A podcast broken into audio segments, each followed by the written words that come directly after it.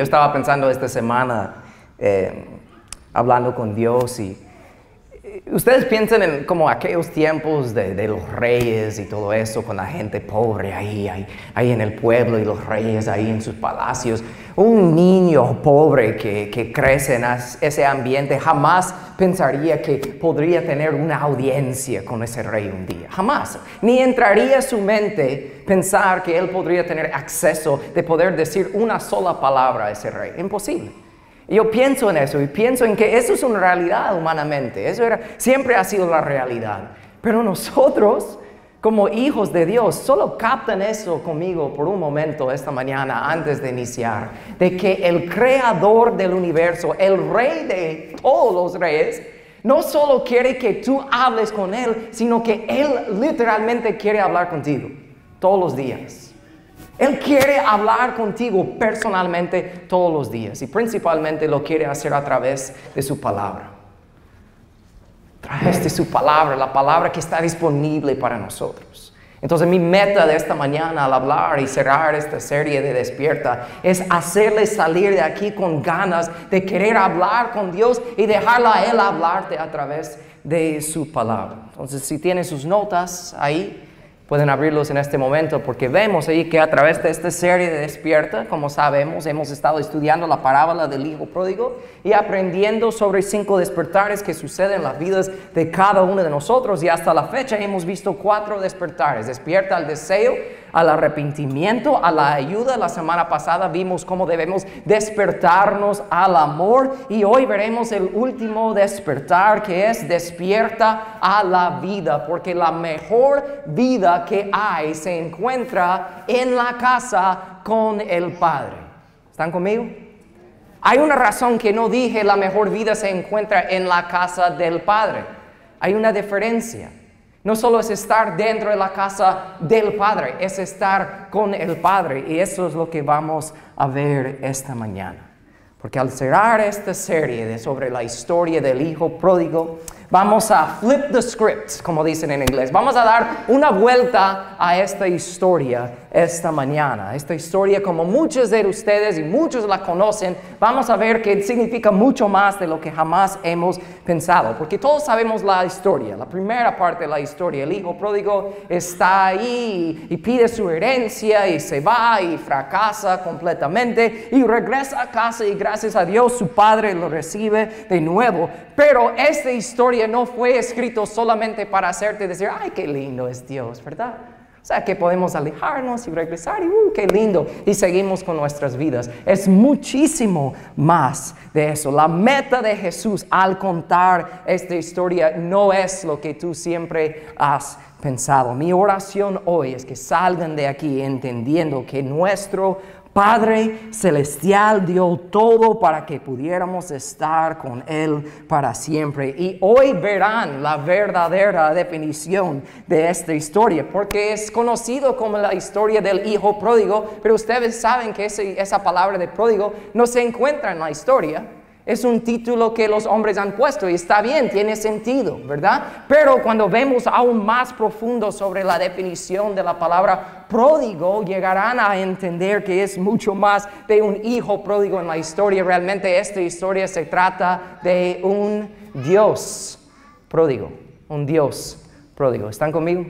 Pues doy la definición, la pueden ver ahí en sus notas. La definición de la palabra pródigo como sustantivo, como persona, es lo que vemos aquí. Alguien que gasta sin cuidado sus bienes, ¿verdad? Como esta historia, la parábola del hijo pródigo, gastó todo sin cuidado y perdió todo, ¿verdad? Pero la palabra como adjetivo, hablando de una persona, es esta definición, que una persona que da con generosidad lo que tiene o le pone al servicio a los demás, como un, eso está en el diccionario, ¿ok? No es bíblico lo que estoy sacando aquí, pero es bíblico. Un padre, el ejemplo que el diccionario da es esto, un padre pródigo con sus hijos, alguien que da todo, sin importar lo que le va a costar a él, da todo. Entonces eso es lo que van a ver hoy, que el padre gastó absolutamente todo y verán como muchos saben de esta historia, han escuchado la historia, solo se enfoquen en la primera parte, como hemos dicho.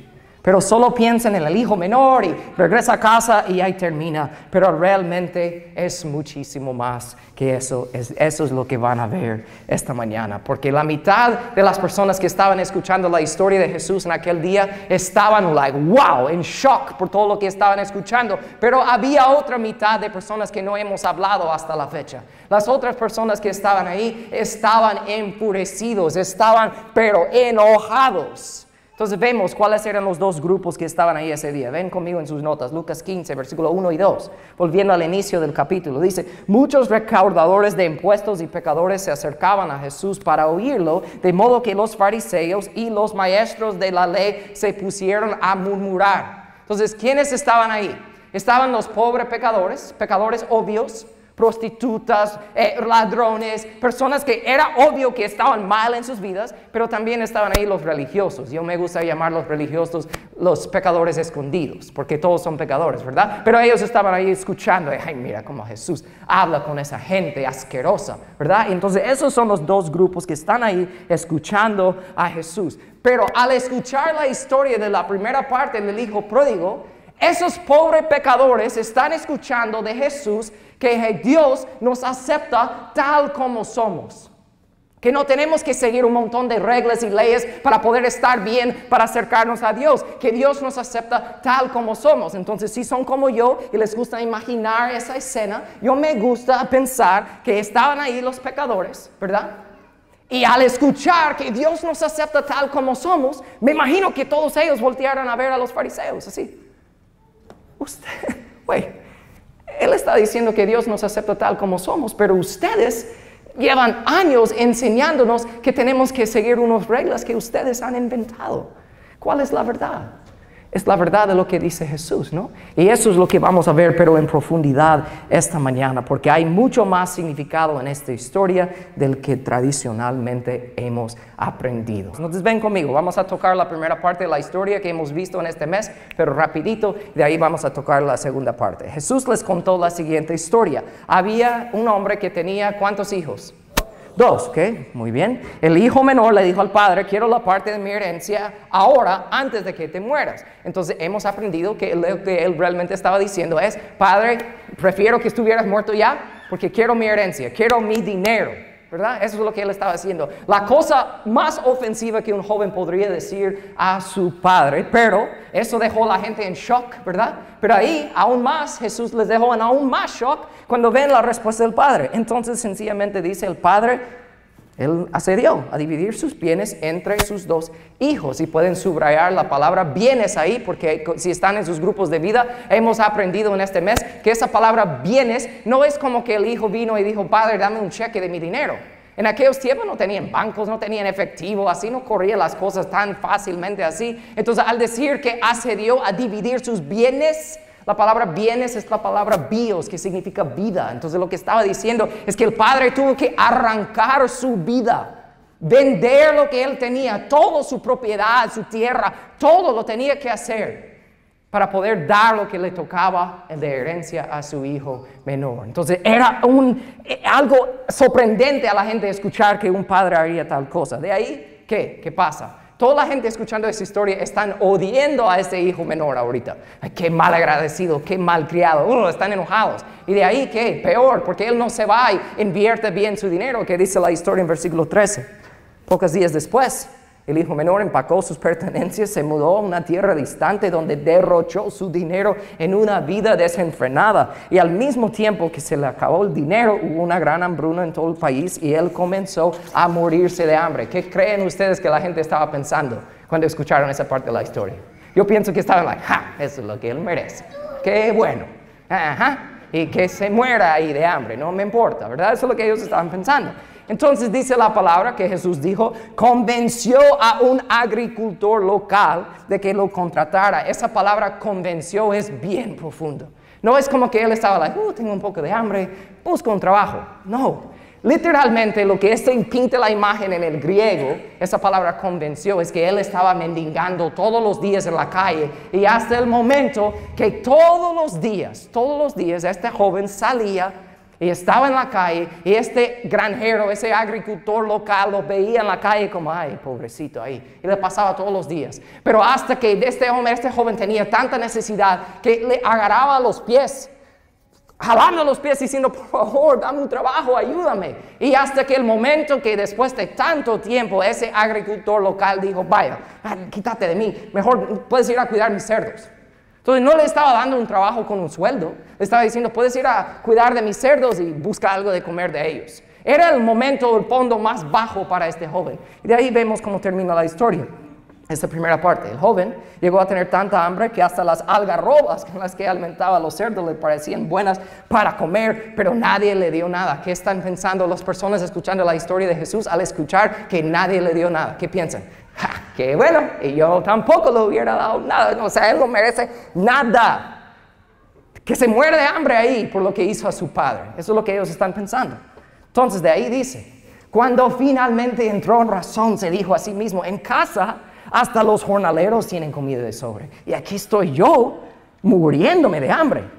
Volveré a la casa de mi padre y le diré, Padre, he pecado contra el cielo y contra ti. Ya no soy digno de que me llamen tu hijo. Te ruego que me contratas como jornalero. Entonces regresó a la casa de su padre. No piensan tan profundo ahorita. ¿Por qué regresó a la casa el joven? No era una decisión espiritual, no era como que, oh, ahora entiendo las cosas de Dios y en el nombre de Dios yo voy a... No, él tenía hambre. Es lo único. Tenía hambre. Por eso regresó a casa. Tenía hambre.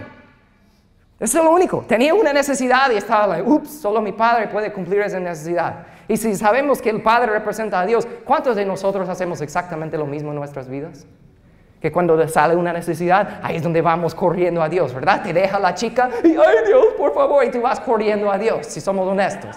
Ajá, las mujeres reina. o te deja el chico también. O sea, pasa algo, pierdes el trabajo, entras en una situación económica difícil y vas corriendo a Dios.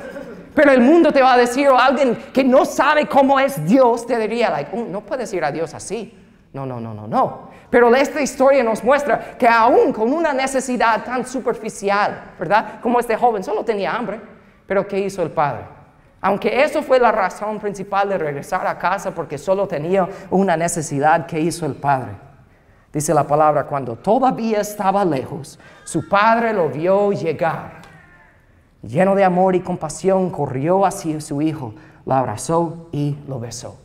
Como hemos visto bastante en esta serie, todo el mundo en ese pueblo estaba esperando, like, oh man, aquí viene ese hijo. Ahora ese hijo mal agradecido, el padre lo va a dar una bofetada en la cara en medio de la calle, en frente de todos. Pero no lo hizo lo abrazó, aun cuando la necesidad que él tenía ni era del Padre, es porque tenía hambre. El Padre lo sabía, solo estás regresando porque tienes hambre y tú sabes que te puedo dar de comer, pero no me importa, te amo y te recibo tal como eres.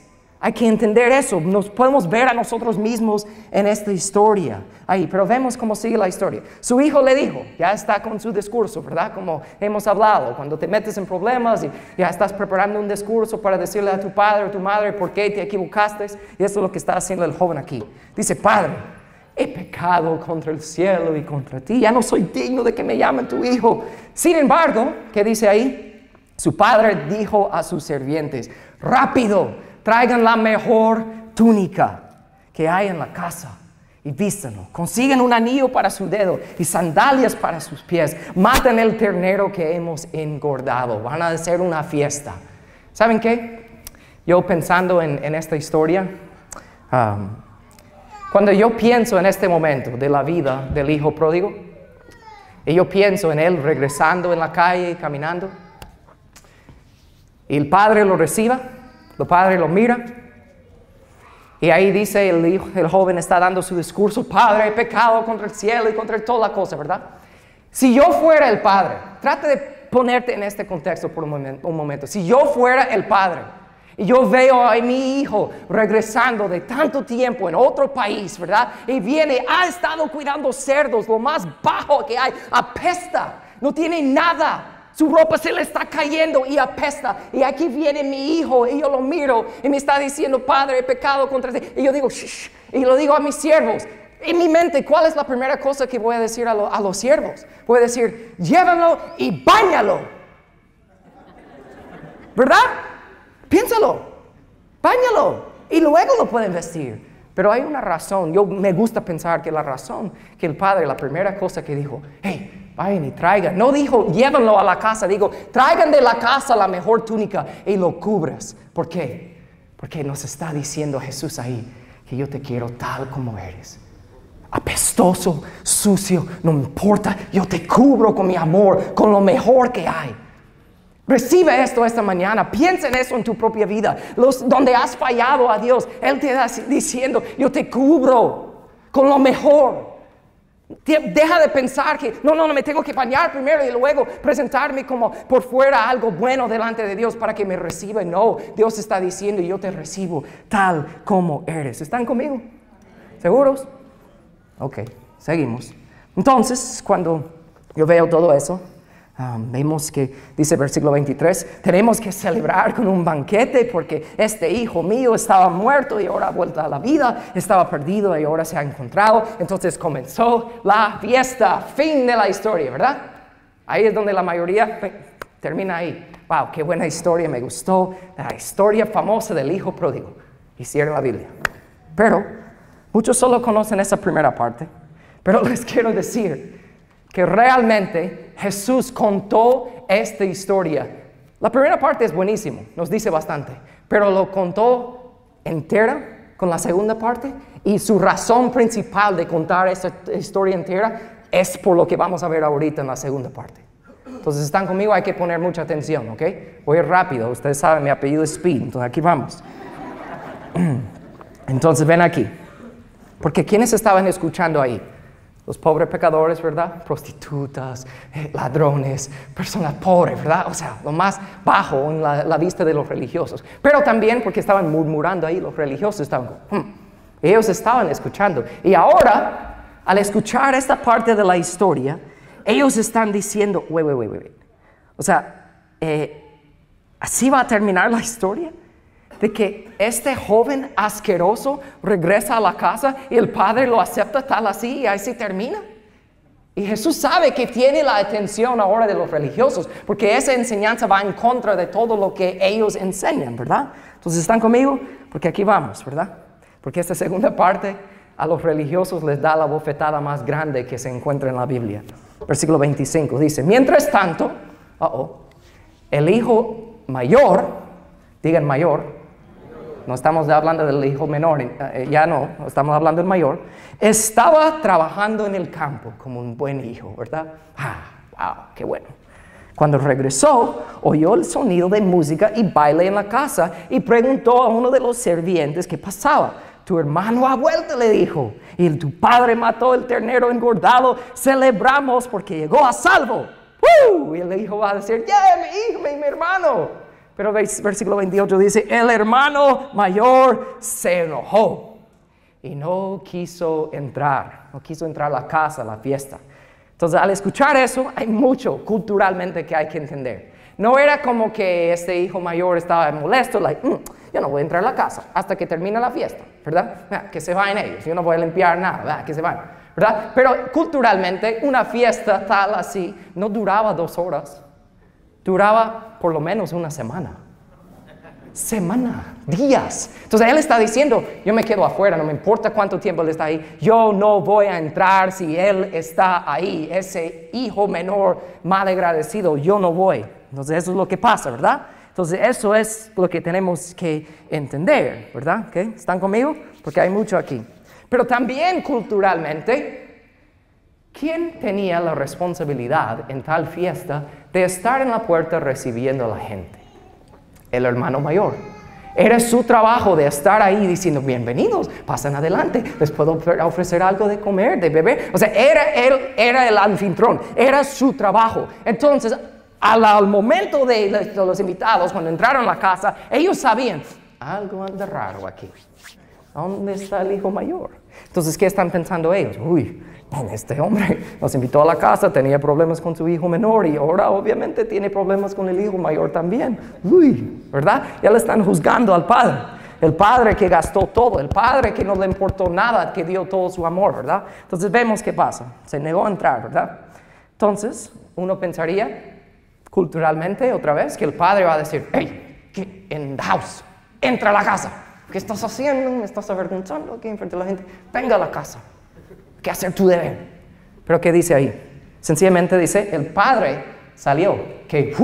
Para la gente, el hecho que el padre sale tras del hijo, uh, no, no, no, no, no, eso no se hace en aquel día. No, no, no, no, el padre nunca hubiera salido. Entonces aquí vamos otra vez, la gente pensando mal del padre. El padre está, no le importa su reputación. Él sale de la casa sabiendo que todos los invitados están ahí. No tenían ventanas en aquel día, pero me imagino que si tuvieran ventanas, estaban pegados todos así en la ventana. Like, oh my gosh, ¿qué va a hacer? ¿Verdad? Y ahí va se, acerca al hijo y ellos están pensando, like, man, ni podía criar bien a su hijo menor y mira ahora este también, uy, ¿verdad? ¿Dónde está la mamá de la historia para poner en orden las cosas, verdad? Entonces el padre no salió a gritar, no salió a demandar, hey, venga a la casa, no le dijo nada de eso. La palabra sencillamente dice que el padre salió. Entonces pueden imaginar a todos viendo eso, like, uy, man, ¿qué va a hacer con este, este hijo mayor? Pero vemos, su padre salió y ¿qué hizo el padre? Y le suplicó que entrara, que nunca hubiera hecho culturalmente, nunca hubiera hecho tal cosa. Y aquí es donde va lo peor.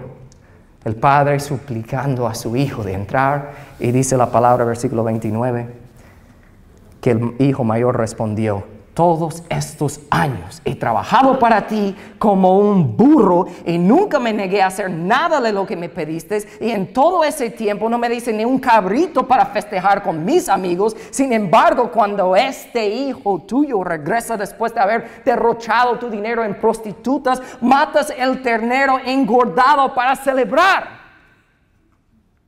Notamos algunas cosas aquí. Él está faltando el respeto al Padre porque ¿qué le dice? He trabajado para ti. Como decir, he trabajado para vos.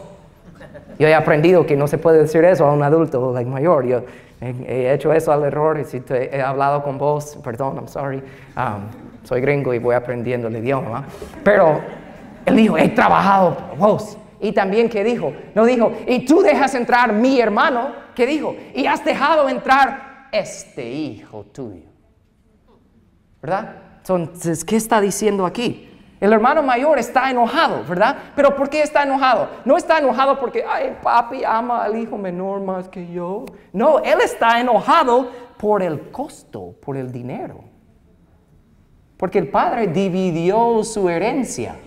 Entonces lo que el padre está gastando ahí ya es herencia del hermano mayor. Entonces él está gastando el dinero del hermano mayor en una fiesta para su hermano menor que ha derrochado su dinero en prostitutas. ¿Están conmigo? ¿Seguros? Ojalá, porque aquí vamos, hay que entender esta parte. Él está enojado por eso. El padre decidió matar el ternero engordado, que es la, cosa más grande que puedes hacer en una fiesta. Y también invitó a todo el pueblo. Y aunque el hermano mayor sabe que su padre está feliz, por eso es como el mejor día de su vida que su hijo menor ha regresado. Por lo menos el hermano mayor debe estar feliz por su padre. Pero a él no le importa nada de eso. Porque la única cosa que le importa al hijo mayor es su herencia y él no le gusta como el padre lo está utilizando. Entonces, ¿qué hay que entender de eso? ¿Qué le importa al hijo mayor? Solo le importa las cosas del padre, ¿verdad? No le importa el padre, solo las cosas del padre. Y esa es la clave. Entiende eso conmigo esta mañana. El problema del hermano mayor, del hijo mayor, es que a él solo le importan las cosas del padre y no le importa el corazón del padre. No está él debe estar feliz por su padre, pero no lo es.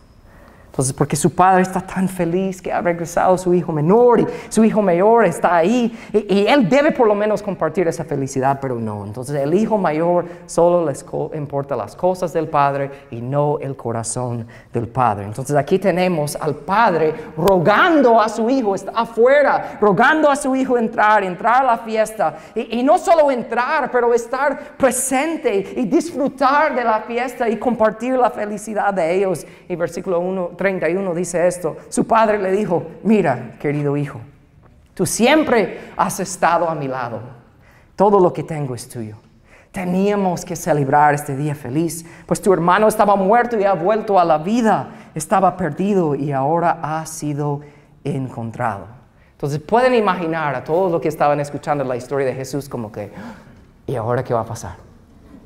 ¿Qué va a ser este hijo mayor? Pero ¿saben qué? Ahí termina la historia. Entonces, ajá, exacto. Tú debes estar, like, pero ¿y el hijo mayor? ¿Qué, hace? O sea, ¿qué, hizo? O sea, ¿entró la casa o qué? ¿Que se fue o qué? ¿Qué pasa? Entonces, ¿por qué termina así? Y hay una razón por qué termina así. Se los voy a contar para terminar. Solo escuchen esto. En la primera parte de la historia, con el hijo menor, vemos una ilustración del pecado tradicional, ¿verdad? Obvio, por fuera que se va, falta de respeto a su padre, eh, malgasta su dinero en prostitutas y cosas sucias, un joven egoísta, ¿verdad? Ah, y cada persona escuchó esta historia y estaban como, yes, eso es el pecado, eso es lo malo, ¿verdad? Pero de ahí llegamos a la segunda parte de la historia y vemos qué pasa con este hermano mayor. Y cuando llega al fin de la historia, Jesús está dando vuelta a todo ahorita, en este momento. Está dando vuelta a todo. Vemos dos hijos, un hijo bueno, el hijo mayor, que hay por fuera, el hijo bueno, y el hijo malo, el hijo menor, que está ahí, el hijo malo. Um, pero los dos han estado alejados del Padre. Y nos damos cuenta de que los dos solo querían las cosas del Padre, pero no quieren al Padre. ¿Están conmigo? Entonces, ven esto. Entonces, aquí es donde voy a dar el resumen de todo. So, traten de poner atención en ver esta conexión aquí. Los dos han estado utilizando el Padre para conseguir las cosas que ellos quieren. Dinero, la herencia y prestigio, o sea, respeto. A mi hijo menor, él lo hizo al ser malo, ¿verdad? Y el hijo mayor lo hizo al ser bueno. porque no entró a la fiesta este hijo mayor. Él dijo, ¿cuántos años te he servido sin desobedecer? Eso es lo que dijo el hijo mayor, ¿verdad? Yo siempre he seguido tus órdenes y ahora mira lo que estás haciendo. Entonces él está enojado y se niega a entrar la fiesta. Entonces, ¿qué está haciendo este hijo mayor? Él está decidiendo de alejarse del padre, igual como su hermano lo hizo. Solo que es de una manera diferente. Entonces, en otras palabras, lo que él está manteniendo alejado del padre no es su maldad, sino su bondad su propia justicia. Él diciendo, yo soy bueno. Pero su propia opinión de que Él es bueno es lo que le está alejando de Dios. Y muchas personas viven así todo el tiempo. Tú te crees tan bueno y ni sabes que eso es lo que te mantiene alejado de Dios, creyendo que tú eres bueno, cuando Dios dice que no hay nadie que es bueno. Uh oh, I'm sorry si te ofendo, pero aquí estamos esta mañana. Entonces, eso es lo que está pasando. En el hijo menor está tratando de controlar su vida, ¿verdad? Eso es lo que él quería al principio. Esa es mi vida, el hijo menor. Entonces, ¿cómo intentó controlar su propia vida? Al irse y desobedecer. Pero ¿cómo trató de controlar su vida el hijo mayor? Al quedarse y obedecer. ¿Están conmigo? Yo sé que voy un poco más profundo de lo que estamos acostumbrados.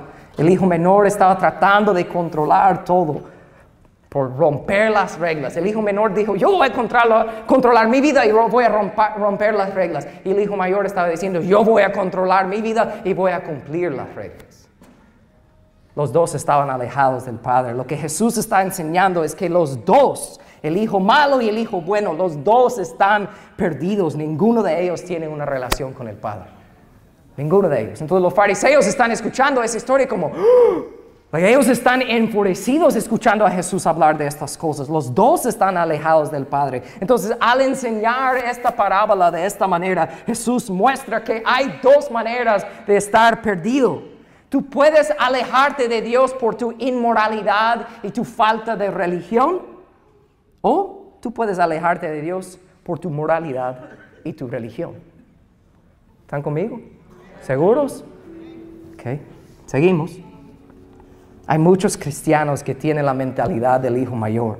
Yo me esfuerzo tanto, Dios. Yo hago todo, siempre estoy en la iglesia, yo siempre oro, yo siempre doy mi diezmo. Entonces, Dios, tú me debes a mí. Tienes que contestar mis oraciones.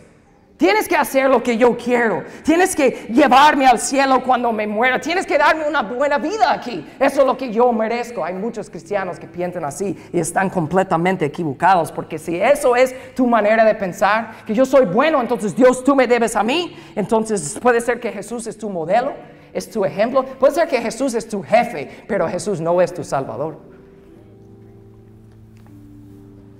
Tú estás tratando de ser tu propio salvador tu religión, tu moralidad, es tu manera de hacer que Dios te concede las cosas que tú quieres. A ti no te importa lo que Dios quiere, es lo que tú quieres. Sé que eso suena duro, pero hay que decirlo, ¿no? Entonces la persona, yo he aprendido que la persona que verdaderamente ama a Dios, ¿verdad? Y verdaderamente es la buena persona solo por lo que Dios ha hecho en ellos. Esa persona ni sabe que es bueno. No se da cuenta. Si tú le preguntas a alguien que piensa que es bueno, ¿por qué tú eres un buen cristiano? Te van a decir, porque yo no digo malas palabras, yo no juzgo a la gente, yo, te van a dar la lista, yo doy mi diezmo, yo hago tal, te van a decir todo. Pero si preguntas a alguien que literalmente ama a Dios, ¿por quién es Él? Solo te van a decir, yo soy cristiano porque Jesús me salvó. No hay otra respuesta. Yo no soy nada. Yo me bajo, yo no soy nada. Yo no me puedo jactar de nada. Jesús es todo para mí. Así los verdaderos, verdaderos cristianos aceptan a Dios por quien es Dios y nada más. No importa lo que Dios te da. Si Dios me dice mañana, David, te voy a quitar todo, no te voy a dar nada, voy a seguir amándolo igual. Eso es mi anhelo. Porque quiero a Dios y no me importa si Él me da o no me da, no me importa. Yo quiero amar a Dios por quien es Él. Entonces, pero este hermano mayor, que por fuera parecía tan bueno, ¿verdad? El hombre que había cumplido todas las reglas morales y religiosos, él está perdido. Y escuchen esto, la historia termina así y termina con el hijo mayor afuera de la casa. Y el hijo menor que había gastado todo en prostitutas, el hombre más sucio que hay, es salvo dentro de la casa. Y el religioso está perdido afuera de la casa. ¿Seguros que están conmigo? Ahora pueden imaginar los líderes religiosos, están enojados ahí, están furiosos. O sea, me vas a decir Jesús que el hombre que gastó todo en prostitutas, él es el que está salvo y el hombre que vivía una vida recta está perdido. Eh, estás loco. Porque nuestra mentalidad humana nos dice que los buenos son salvos y los malos no. Hmm. Pero esta parábola que Jesús él nos está enseñando, que los dos están perdidos. Pero aunque por fuera en la superficie se miran diferentes, son iguales. Entonces escuchen esto para terminar. Muchas veces solo pensamos que para ser salvo tenemos que arrepentirnos de las cosas malas que hemos hecho. Pero Jesús enseña aquí en esta parábola que también hay que arrepentirse de la razón por la que hiciste cosas buenas también. No sé si me, entienden. Si tú crees que eres salvo y tú das una lista de cosas buenas que haces y has hecho, tú no entiendes el Evangelio. Tú no puedes contribuir nada a tu salvación. Nada. Y al entender eso, te debe hacer despertar al deseo, al arrepentimiento, a la ayuda, al amor y al final a la vida. Decir, Dios, yo tengo vida solo porque en este momento me estás llenando los pulmones de aire. Eso es todo. No por nada lo que yo hago. Y cuando tú vives así y captas eso, las cosas buenas saldrán de ti naturalmente. Tú no te vas a levantar en la mañana y decir, ok, esta mañana no voy a decir malas palabras, no voy a enojarme con la gente, voy a ayudar a una anciana a cruzar la calle y voy a dar un diezmo y voy a dar una comida a un pobre en la calle y por eso soy un buen cristiano y me voy a la cama. No, tú no vas a vivir así. Te vas a levantar y ni cuenta te vas a dar que estás viviendo la vida que Dios desea para ti porque estás enamorado de Dios. Entonces, para recibir una enseñanza, igual como ese día y hoy, requiere mucha humildad. Tienes que vaciarte del orgullo en ti y decir, no, esto es para otra persona. Yo les digo, esto es para mí hoy. Solo porque estoy parado aquí y paso tiempo en la iglesia no significa absolutamente nada. Nada. No hay nada. No importa las buenas publicaciones que pongo en Facebook y muchos likes, Dios es bueno. nada de eso importa. No importa nada. Lo que importa es lo que Jesús ha hecho por mí, lo que ha hecho por ti. Y cuando tú vives entendiendo eso, lo bueno sale de ti naturalmente. Eso es lo que hay que entender. Entonces, si tú vives religioso, cuidado, porque te digo, por amor, puede ser que tú estás más perdido que los malos. Y por amor te digo esto esta mañana. Entonces, lo que hay que hacer es pedirle al Señor que renueve nuestros corazones, que necesitamos eso. Necesitamos que Él nos renueve. ¿Saben por qué? Porque esta palabra nos muestra de que Jesús no está buscando gente buena, está buscando gente nueva. Como siempre decimos aquí, Dios no quiere convertirte en una buena persona, te quiere convertir en una nueva persona.